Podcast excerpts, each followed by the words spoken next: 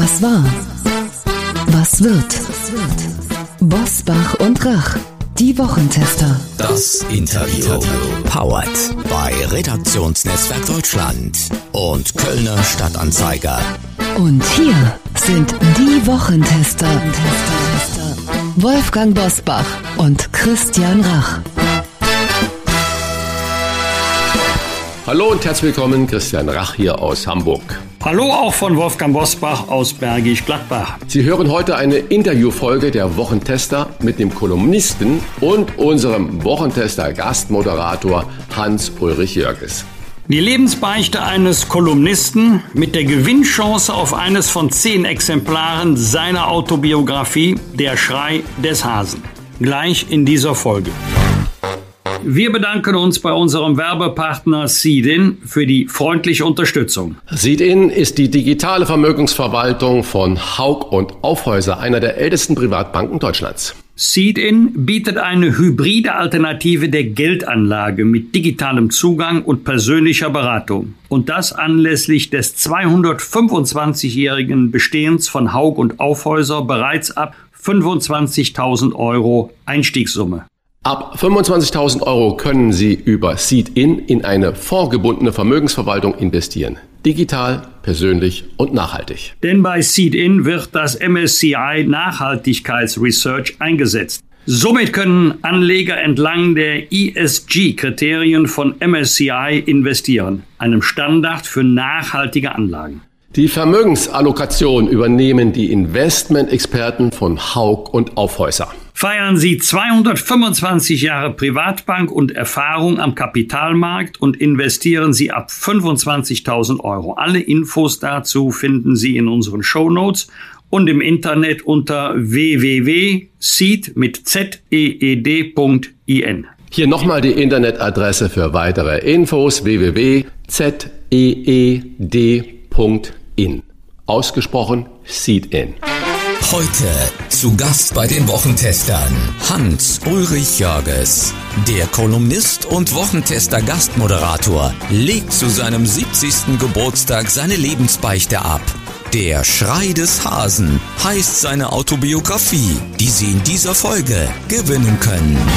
Der Schrei des Hasen, Lebensbeichte eines Kolumnisten, so heißt die Autobiografie eines Mannes, der am 8. Dezember 70 wird und der Ihnen auch aus den Wochentestern her vertraut ist. Bevor er in der kommenden Folge wieder als Gastmoderator bei uns Wochentestern einsteigt, möchten wir mit ihm über sein Leben sprechen. Sagen wir mal sein bisheriges. Und das liegt gedruckt auf 413 Seiten vor mir. Herzlich willkommen bei den Wochentestern Hans-Ulrich Jörges. Ich danke sehr und freue mich sehr, dass ich diesmal auf der anderen Seite des Schreibtisches euch gegenüber sitze. Zehnmal werden wir Ihre Autobiografie am Ende des Gespräches verlosen, in der Sie bereits im Vorwort bekennen, Zitat, ich bin der Scham nicht ausgewichen, obgleich es manches gibt, wofür ich mich heute schäme. Zitat Ende. Der Schrei des Hasen ist so ein Moment in den 70ern. Ja, um das kurz zu erläutern. Ich war beim Schreiben versucht, über mich selbst in der dritten Person zu schreiben, weil mir diese Person von damals so fremd war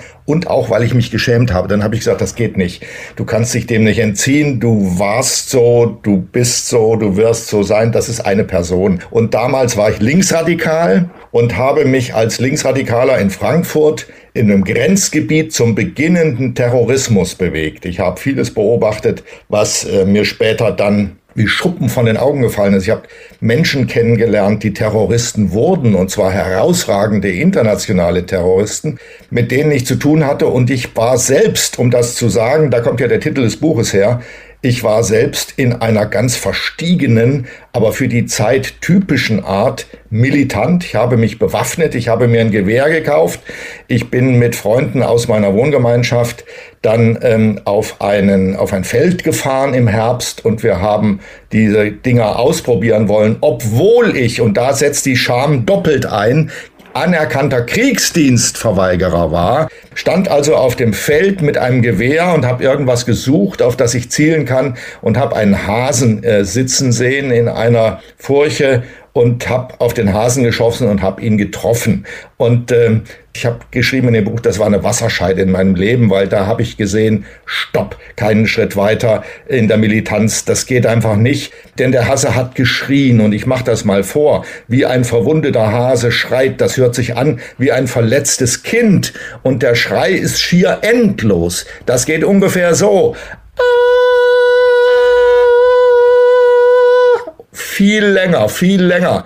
Wir waren so entsetzt, dass wir dann um ihn zu töten, noch mehrfach auf ihn geschossen haben, bis er endlich tot war und sind äh, schockiert nach Hause gefahren. Und ich habe das Gewehr dann in einen Schrank gestellt und nicht wieder angefasst. Ich habe es nach vielen Jahren, ähm, weil ich das nicht einfach wegwerfen wollte. Ich hatte Zweifel, ob das irgendjemand in die Hände fällt und dann, wenn ich in, in den See oder in den Fluss werfe und dann ist jemand wieder gebraucht. Ich habe dann in München gewohnt und wie der Zufall es wollte, in der Straße im Olympiadorf, wo gegenüber in einem anderen Haus 1972 die israelische Olympiamannschaft als Geiseln genommen worden waren. Da sind auch einige dort schon ums Leben gekommen in diesem Haus.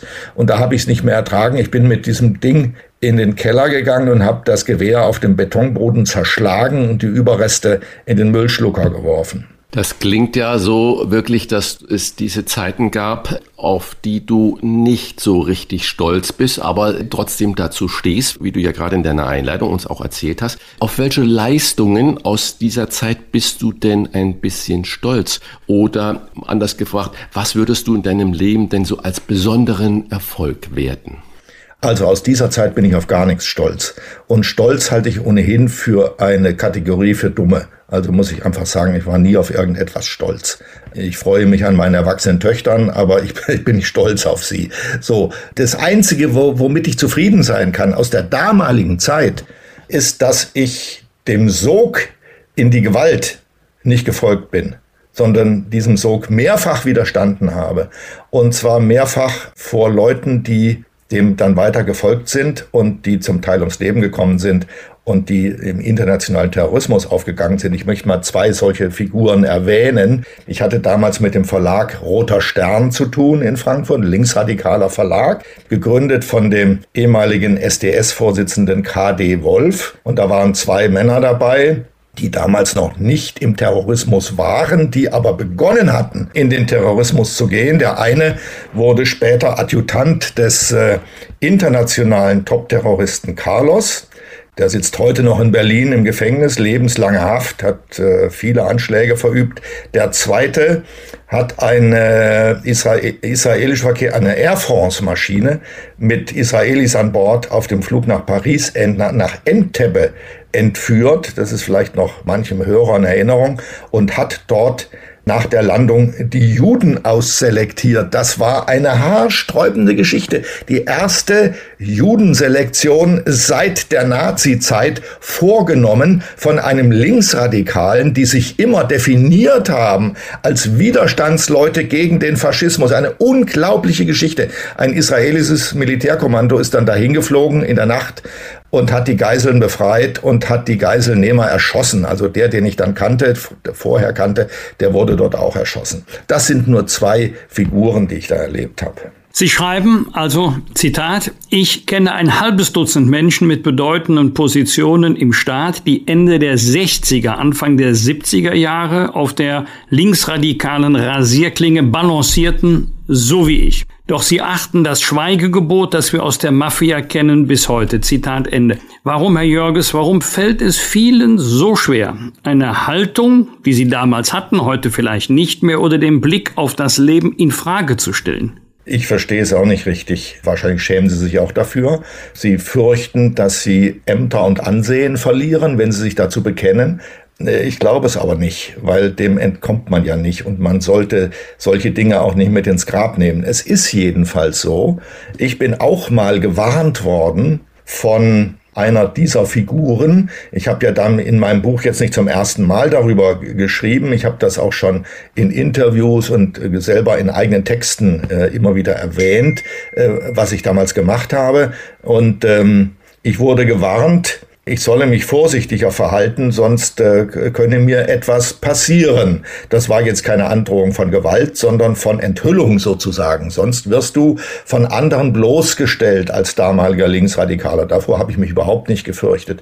Aber so war das eben. Und so haben die sich möglicherweise auch gegenseitig an den Händen genommen und sich gesagt, ähm, wer redet, äh, bekommt ein Problem. Es ist jedenfalls so. Ähm, und jetzt will ich mal eine Figur herausnehmen aus diesem Zusammenhang von äh, Linksradikalismus und Terrorismus, weil ich den niemals verdächtigt habe, selbst ein Terrorist gewesen zu sein oder in der Gefahr zu sein, einer zu werden. Aber ich warte, und ich bin sicher, ich werde sie nie lesen, ich werde, warte auf die Memoiren von Otto Schily. Otto Schily war damals Rechtsanwalt und Verteidiger von Gudrun Enslin, der RAF-Mitgründerin, ähm, als äh, Hans-Martin Schleier von den Entführern der RAF umgebracht worden war und sich daraufhin die erste Generation der RAF in Stammheim das Leben genommen hatte, hat er in Bonn, ich erinnere mich noch genau, eine Pressekonferenz gegeben und insinuiert, der Staat habe diese Häftlinge umgebracht. Ähm, der Mann weiß wahnsinnig viel. Er ist dann sozusagen vom Rechtsanwalt dieser Leute zum Bundesinnenminister geworden. Das ist ein atemberaubender Schwenk des Lebens, noch viel atemberaubender als mein eigener. Und das hätte ich gerne gelesen von ihm, wie er das erinnert und wie die Stationen dieses Wechsels waren. Er hat später mal in einem Spiegel-Interview gesagt, als Innenminister, wer den Tod sucht, kann ihn haben. Das ist natürlich von einem der in diesen früheren Zeiten sozusagen die todessehnsüchtigen Terroristen verteidigt hat, eine ganz erstaunliche Äußerung gewesen. Jedenfalls Otto Schily ist ein Zeitzeuge, an dessen Erinnerungen man viel lernen könnte, aber er schreibt es einfach nicht auf. Vielleicht hat er es ja schon und äh, wir werden es post mortum lesen können. In jedem, jedem Leben ist das Schicksal der Gesellschaft eingekapselt wie die Fliege im Bernstein. Zitat. Das ist auch so ein Satz. Insgesamt äh, fünf Leben beschreibst du. Du bist 18 Mal umgezogen. Das erste Leben beginnt in Bad Salzungen in Thüringen in der DDR. Deckname Andreas wurde für dich zum Schlüssel für das Verständnis deiner Entwurzelung. Wer verbirgt sich hinter diesem ja, Namen? Mein Vater. Und das habe ich erst gelernt, nachdem er tot war. Leider. Ich konnte mich mit ihm nicht mehr drüber unterhalten. In meiner Familie, im Schicksal meiner Eltern haben sich Sozialismus und Nationalsozialismus getroffen. Mein Vater kam als einfacher Gefreiter aus dem Krieg nach Hause, elfmal verwundet, ausgeblutet, ausgemergelt, fast verhungert. Das Hochzeitsfoto sieht aus, als würde da der Tod eine Frau heiraten. Und er ist in die SPD eingetreten, direkt nach dem Krieg. Meine Mutter war die Tochter eines Lehrers, der wiederum SA-Offizier war. Dieser SA-Offizier, Hauptmann der Wehrmacht, ist aus dem Ostfeldzug zurückgekehrt nach Hause, von den sowjetischen Besatzungstruppen verhaftet worden, zunächst mal nach Buchenwald gebracht worden, dort interniert in dem ehemaligen KZ und von dort aus nach Sibirien, wo er umgekommen ist. Mein Vater jedenfalls in die SPD eingetreten, wurde dann als solcher in der SED fusioniert mit, den, mit der KPD. Er war also auf einmal SED-Mitglied. Er war auf einer Kreisparteischule. Er war in der Finanzverwaltung des Landes Thüringen. Er war Steuerprüfer, gelernter und war dabei, er schrieb in einer Finanzzeitschrift der DDR, er war dabei, Karriere zu machen, wenn man so will. Und 1951, im Jahr meiner Geburt, ist er aus der Partei ausgeschlossen worden. Es war die erste Parteisäuberung. Und zwar nur deshalb, weil er mit meiner Mutter verheiratet war. Das geht nicht. Er kann keiner Genosse sein, der eine solche Frau heiratet. Das hat ihn selbst entwurzelt. Er wurde aus der Finanzverwaltung entfernt. Er wurde Buchhalter in einem VEB und wurde dort erpresst von der Staatssicherheit, sonst würde er seine Kinder acht Jahre nicht wiedersehen. Er wurde erpresst, als Spitzel zu arbeiten, um die beiden Chefs dieses VEB, das war eine Spedition, zu beschatten. Die waren während des Kriegs äh, Mitglieder der Waffen-SS gewesen und die Stasi hatte sie im Verdacht, für westliche Geheimdienste zu arbeiten. Er hat sich verpflichtet unter dem Decknamen Andreas und ist nach einem knappen Jahr, hat er sich im Betrieb dekonspiriert. Er hat sich also zu erkennen gegeben, ist in der folgenden Nacht über die Grenze nach Westdeutschland gegangen, in die Bundesrepublik. Und ähm, meine Mutter, meine Schwester und ich konnten ungefähr ein Jahr später hinterherziehen und sind vom relativen Wohlstand der DDR in die bittere Armut des Westens gekommen. Wir hatten gar nichts. Ich habe als Junge auf einem Dorf in Hessen wenn die Bauern geschlachtet haben, bei diesen Bauern gebettelt. Da bekam man ein bisschen Wurstsuppe oder ein Stück Fleisch mit Sauerkraut oder ähnliches. Damit bin ich dann nach Hause gelaufen. Das waren ärmliche, sehr ärmliche Jahre. Mein Vater musste sich erstmal durch alle möglichen Hilfsarbeiten durchschlagen, bevor er dann wieder äh, beim Finanzamt genommen wurde. Und das war jedenfalls ja, das war die zweite Stufe der Entwurzelung. Ich bin nach der Entwurzelung in meiner Heimat Thüringen, die ich nach wie vor als meine Heimat betrachte, nie wieder heimisch geworden in der Bundesrepublik. Ich bin sehr häufig umgezogen und ich würde keinen einzigen dieser Orte als meine Heimat bezeichnen. Ich habe auch mich nirgendwo, obwohl ich mich in Berlin jetzt sehr wohl fühle. Berlin ist nicht meine Heimat und wird es nie werden. Ich habe also diese Entwurzelung immer gespürt und die hat mich ein wenig rastlos gemacht, auch im Beruf. Das hatte auch Vorteile, weil ich ein Einzelgänger wurde und als Einzelgänger zwischen den Stühlen sitzt man gar nicht so schlecht, weil man mit der großen Meute eben nicht immer mitzieht. Und da habe ich mich eingerichtet. Wir haben eingangs über den Schrei des Hasen gesprochen, also die 70er Jahre, als Sie sich mit linksradikalen WG-Freunden und einem Kleinkalibergewehr auf revolutionäre Zeiten vorbereitet haben. Wie kam es zu dieser politischen Haltung? Lag es an Fulda? Fulda. Das war der, das war sozusagen die, die zweite Stufe auf der Treppe, auf der sozialen Treppe aufwärts. Wir sind als Protestanten beziehungsweise halbe Heiden der DDR in diese erzkatholische Stadt gekommen, kannten uns in nichts aus. Und ich habe da zwei Dinge äh, in Erinnerung, die mich sozusagen automatisch in Widerspruch zum Katholizismus gebracht haben. Ich war mit meinem Vater bei einer Prozession in der Innenstadt vor dem Dom, um mal zu sehen, wie sowas aussieht. Das hatten wir in der DDR natürlich nie gesehen. Dann zog die Prozession an uns vorbei und alle knieten nieder. Das wussten wir nicht, dass man das tut. Wir standen jedenfalls, weil wir waren ja auch keine Katholiken. Und äh, da sind wir schon mal sehr feindlich sozusagen beguckt und angesprochen worden. Und später bei einer Prozession, ich ging mit meinem Vater, das war glaube ich eine frohen Leichnamsprozession, wir gingen durch die Natur, über die Felder und uns kam diese Prozession auf freiem Feld entgegen. Und wir traten zur Seite und ließen sie, wollten sie vorbeilassen und da sprang ein ja, Messdiener ist zu wenig gesagt, es war ein junger, junger Mann, der sprang unter dem Baldachin hervor und ähm, schlug meinem Vater wortlos den Hut vom Kopf. Das war also eine Aggression des Christentums gegen diesen ahnungslosen Mann. Es hat mich wahnsinnig empört und auch erschreckt, ähm, dass mein Vater so behandelt wurde.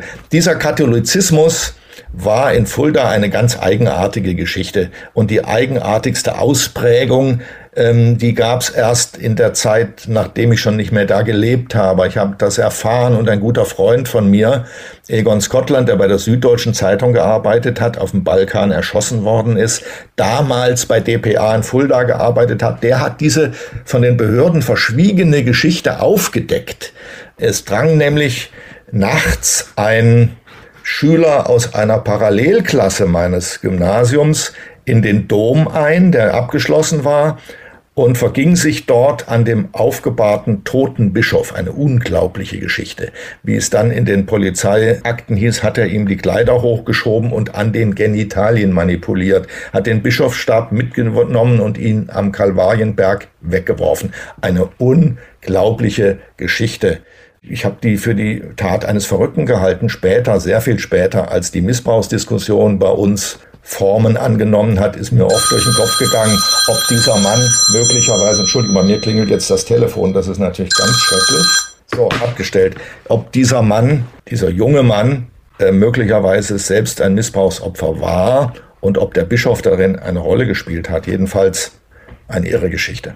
Wenn ich nochmal jetzt zu deiner Lebensbeichte komme und äh, sehe, dass du ja selbst da gesagt hast, du warst kurz davor auch in die Radikalität abzukleiden. Was ist denn heute für dich links oder rechts?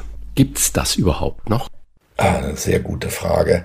Ähm, das gibt es, glaube ich, noch, wenn es auch andere Ausprägungen angenommen hat.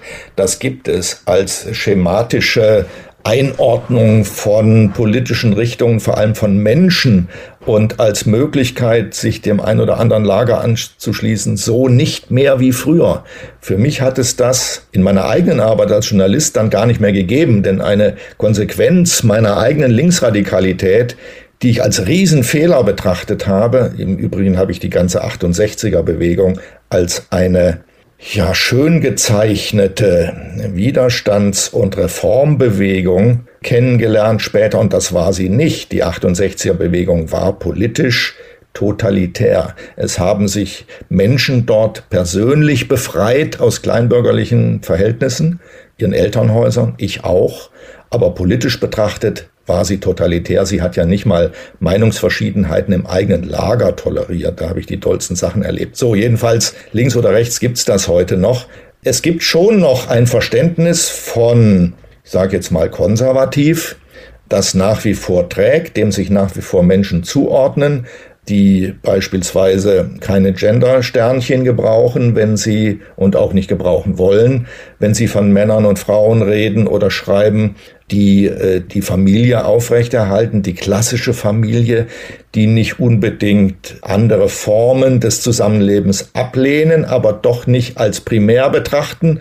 Das jetzt nur zwei Themen dazu. Die Bindung an die Kirchen sind sehr dünn geworden, aber es gibt natürlich auch noch Menschen, die an Kirchen gebunden sind in diesem konservativen Lager, während die Linken immer auf Umverteilung gesetzt haben, denen unten mehr zukommen zu lassen vom Wohlstand der Gesellschaft und sie aufsteigen zu lassen. Jetzt mal ganz grob formuliert. Diese ganz groben Einordnungen gibt es nach wie vor. Ein Lehrer soll ihr Leben stark verändert haben. Was hat dieser Deutschlehrer in Ihnen bewirkt, was anderen im privaten Umfeld oder anderen Pädagogen nicht gelungen ist? Ähm, das war in Frankfurt im Gymnasium. Ein Deutschlehrer, der während des Krieges Kratfahrer war, also Motorradfahrer, Meldefahrer, der im Krieg von einem Tiefflieger beschossen worden ist auf diesem Motorrad. Eine der Kugeln hat seinen Helm durchschlagen, ist in seinen Schädel eingedrungen, ihm ist das Hirn zum Teil aus dem Schädel gelaufen, er ist aber gerettet worden.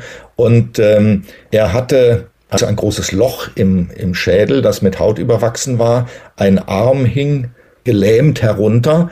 Und ähm, er ist im Unterricht immer wieder plötzlich in eine Art von vorübergehenden Koma verfallen. Er hat das auch selbst gespürt, dass diese Anfälle kamen. Wenn er es noch geschafft hat, eine Tablette einzuwerfen, dann konnte er das abwenden, hat aber oft nicht geschafft. Dann saß er vor der Klasse und wir waren damals kurz vor dem Abitur, so ein, zwei Jahre vor dem Abitur und haben gesehen, dass der Mann uns aus glasigen Augen angestarrt hat, keinen Ton mehr gesagt. Wir waren so erschüttert und befangen, dass wir geschwiegen haben und ihn angestarrt haben. Kein Wort fiel in der Klasse, bis er wieder zu sich kam, nach fünf bis zehn Minuten.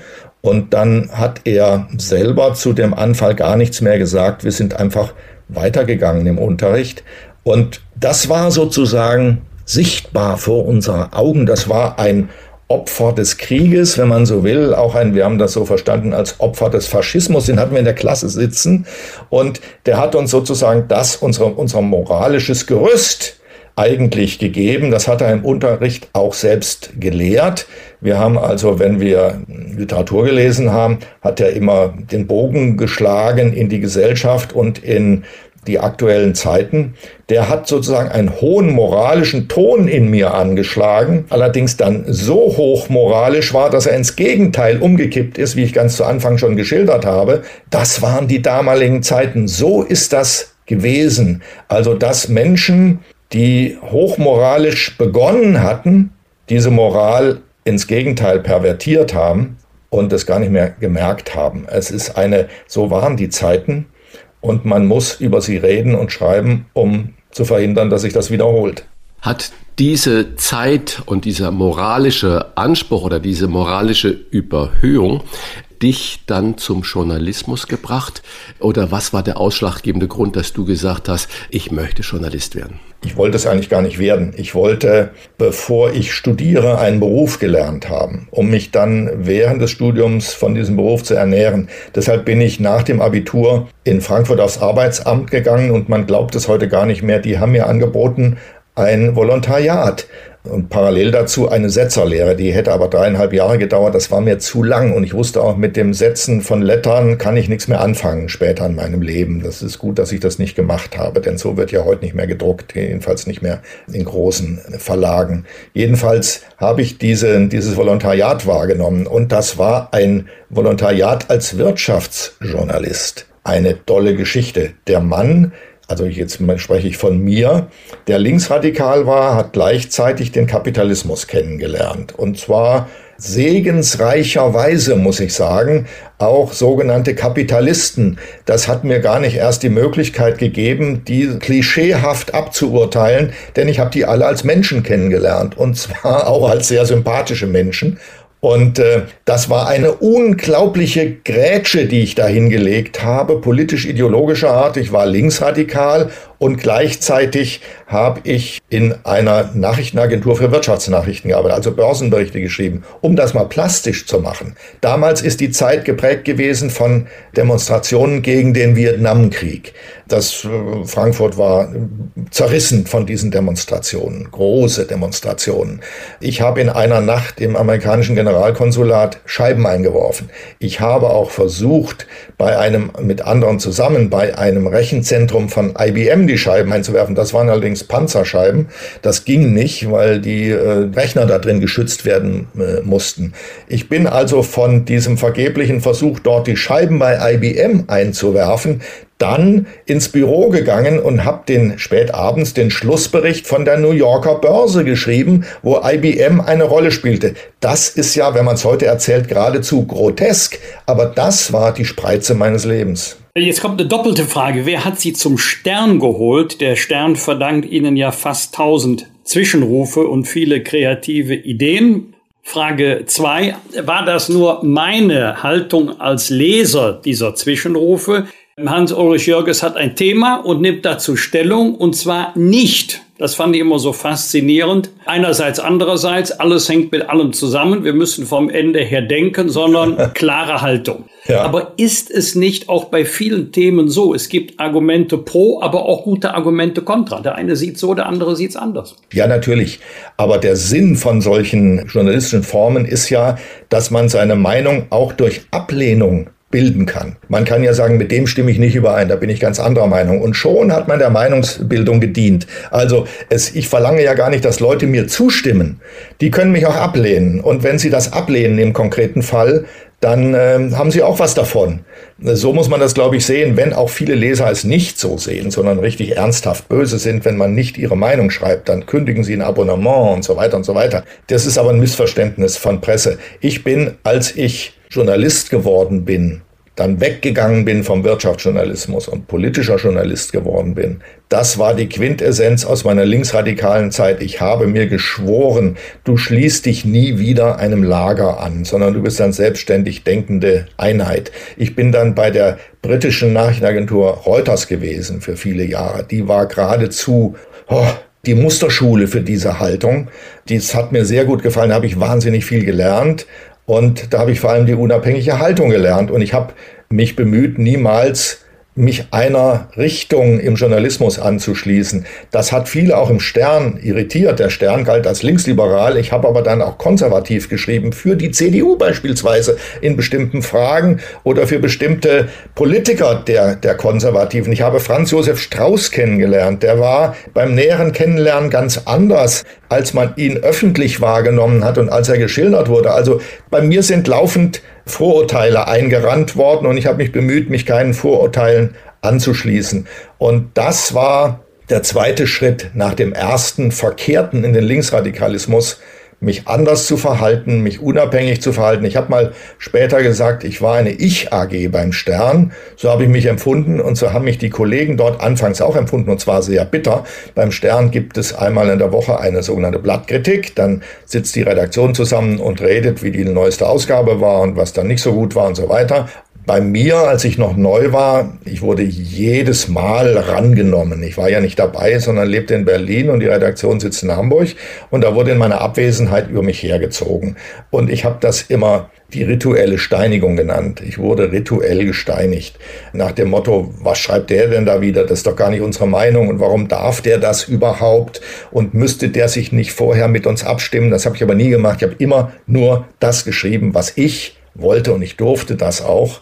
Nach einiger Zeit haben die Kollegen dann schon erkannt, dass diese Kolumne nützlich war, weil sie ihnen auch selber geholfen hat, durch die Wahrnehmung von außen leichter Termine zu kriegen, mit Menschen zu reden in der Politik, an die sie normalerweise nicht so leicht rangekommen wären. Also das hat sich dann alles zusammengefügt und ich wurde dann auch in Ruhe gelassen. Stern und Spiegel waren ja damals so das Gegengewicht zur, zur Springerpresse und äh, ob links oder nicht links dahingestellt, haben aber immer für Aufreger äh, gesorgt und immer die Diskussion angeheizt, wie du ja gerade äh, richtig gesagt hast. Mal eine Frage zum heutigen Stern. Ist es noch ein Blatt, das dich auf oder auch anregt? Der Stern, wie andere Medien auch, das ist übrigens, nehme ich den Spiegel so wahr, dass er dem Niedergang des Stern mit zwei Jahrzehnten Abstand folgt. Die beiden haben wahnsinnig an Profil verloren, sie haben an Mut verloren.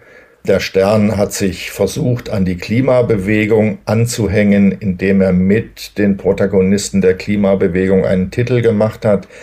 Das äh, kann ich zwar verstehen, dass man versucht, wieder eine Massenbasis zu finden, aber das ist natürlich im Journalismus streng verboten eigentlich, sich mit irgendwelchen Bewegungen einzulassen. Die muss man ja morgen möglicherweise scharf kritisieren oder man muss sagen, ähm, die gehören äh, aufgelöst oder was auch immer. Man verliert Freiheit dadurch.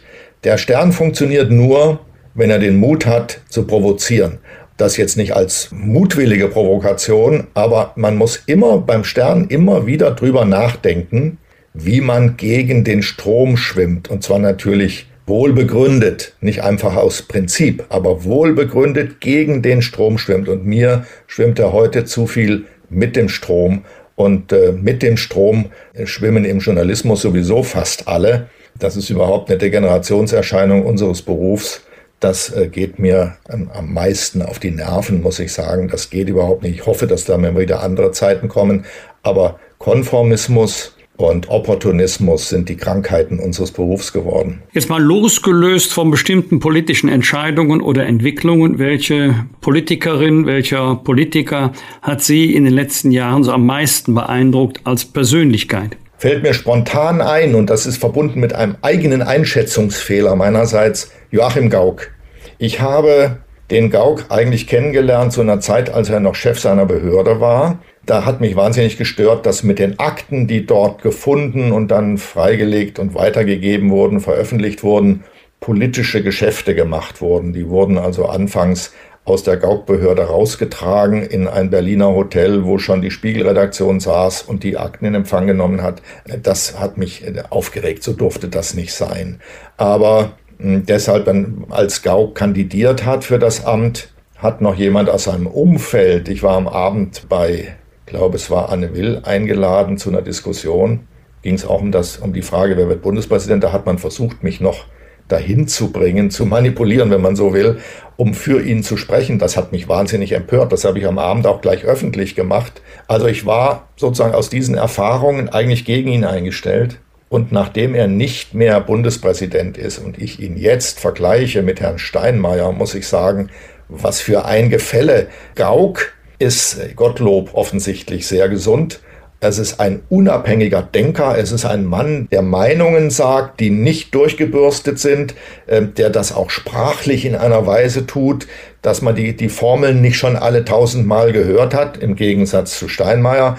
Ähm, den habe ich, da bin ich ein spät erweckter Gauk-Anhänger, muss ich sagen. Und ich bedauere sehr, dass ich das in den Jahren seiner Präsidentschaft nicht kapiert habe. Wenn du jetzt gerade so wunderbar über Gauck gesprochen hast, wenn man aber als Journalist ja eigentlich die kritische Distanz immer sucht und auch wahren sollte im Idealform, Gibt es denn trotz dieser Distanz, die man hat, Freundschaften zu Politiker, zu Politikerinnen, die sich über dem Laufe der Jahre entwickelt haben? Ja, die gibt es, wenn auch nicht viele. Und ich habe eigentlich immer nach dem Prinzip gearbeitet, dass ich keine Politiker duze, weil man muss immer imstande sein, morgen deren Rücktritt zu verlangen in einem Kommentar. Bisschen schwierig, wenn man sie duzt.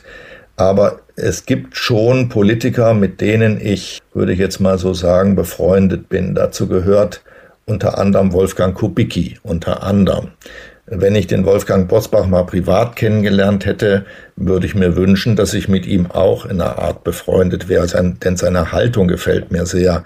Ich war befreundet mit Norbert Blüm, der innerhalb der CDU auch so ein unabhängiger Mensch war. Und ähm, ja, wenn ich an die SPD denke, die hat mich ein bisschen verfolgt über die Jahre. Und zwar durchgängig, muss ich sagen. Gerhard Schröder hat zweimal versucht, mich zu erledigen als Journalist.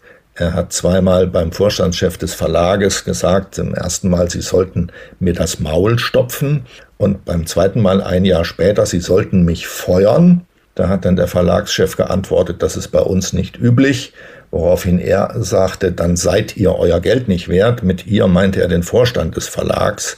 Man kann daran sehen, ein bisschen Erdogan ist überall, auch bei uns, ja, ist ein bisschen Erdogan. Er steht um die Ecke und manchmal guckt er, guckt er um die Ecke rum und man sieht ihn, ach, dich gibt's auch hier.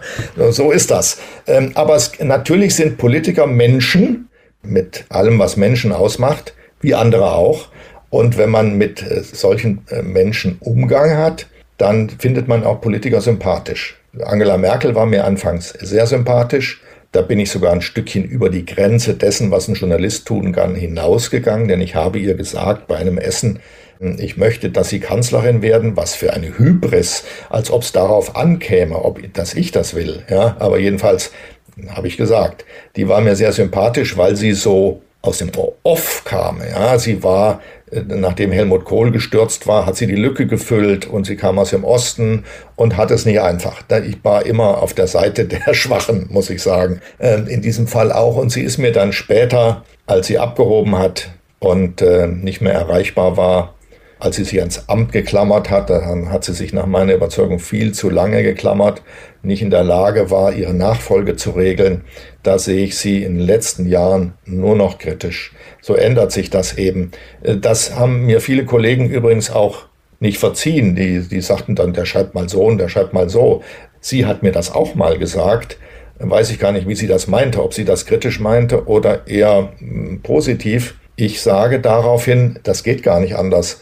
Man schreibt über einen Politiker, je nachdem, worum es geht, mal positiv und mal negativ. Das so habe ich meine Arbeit gesehen und so habe ich es auch gehalten. Wolfgang und ich, wir haben ja schon äh, vor einem Jahr gesagt, wir werden unsere noch Bundeskanzlerin bitten, uns hier in unserem Podcast das erste Interview nach ihrer Kanzlerschaft zu geben. Und vielleicht bist Idee. du ja dann dabei und dann haben wir bestimmt ein sehr lebendiges Gespräch. Herrliche Idee. Das war jetzt das Kapitel Freundschaft und Politik. Und wie sieht's denn im Kapitel Freundschaft im Journalismus auch? Hat man da noch Freunde, die bleiben, wenn man nicht mehr Mitglied der Chefredaktion ist? Die gibt es schon. Das sind eben persönliche Freunde.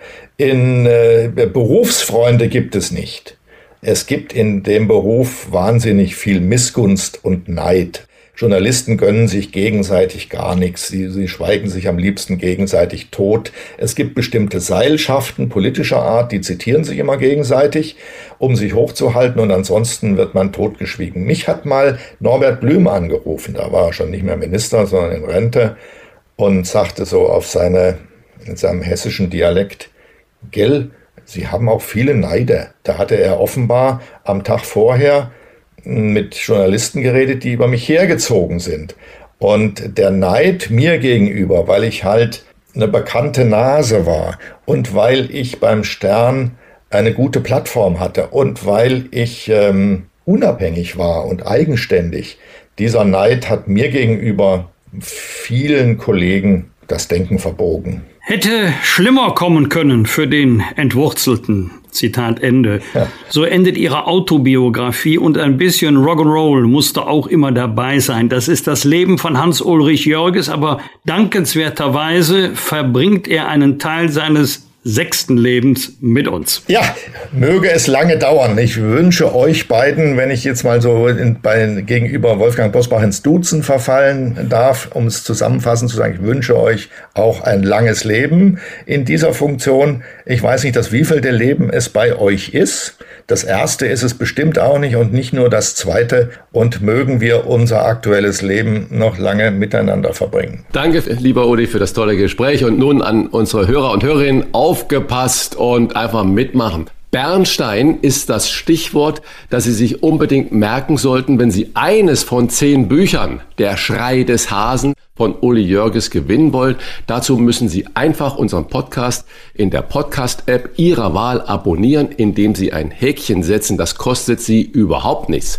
Und wenn Sie zum Beispiel bei Apple Postcards eine Empfehlung schreiben, freut uns das natürlich ganz besonders. Das Lösungswort Bernstein mailen Sie uns bitte bis zum 12. November 7 Uhr unter kontakt@diewochentester.de. Wir drücken Ihnen die Daumen für das Gewinnspiel und bedanken uns für das Gespräch bei Uli Jörges, den Sie kommenden Freitag wieder an dieser Stelle hören können und um es mit seinen Worten zu sagen, dann wieder auf der anderen Seite des Schreibtisches. Vielen Dank. Danke, dass du mich an dem Freitag dann vertrittst.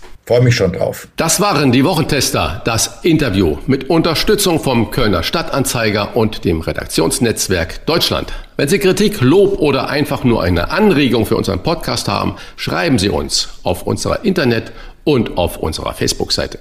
Fragen gerne per Mail an kontakt@diewochentester.de und wenn Sie uns auf einer der Podcast-Plattformen abonnieren und liken, dann freuen wir uns ganz besonders. Danke für Ihre Zeit. Die neue reguläre Folge hören Sie am Freitag, Punkt 7 Uhr. Bitte die Wochentester einschalten. Was war? Was wird? Wolfgang Bosbach und Christian Rach sind die Wochentester. Ein Maßgenau Podcast. Powered bei Redaktionsnetzwerk Deutschland und Kölner Stadtanzeiger.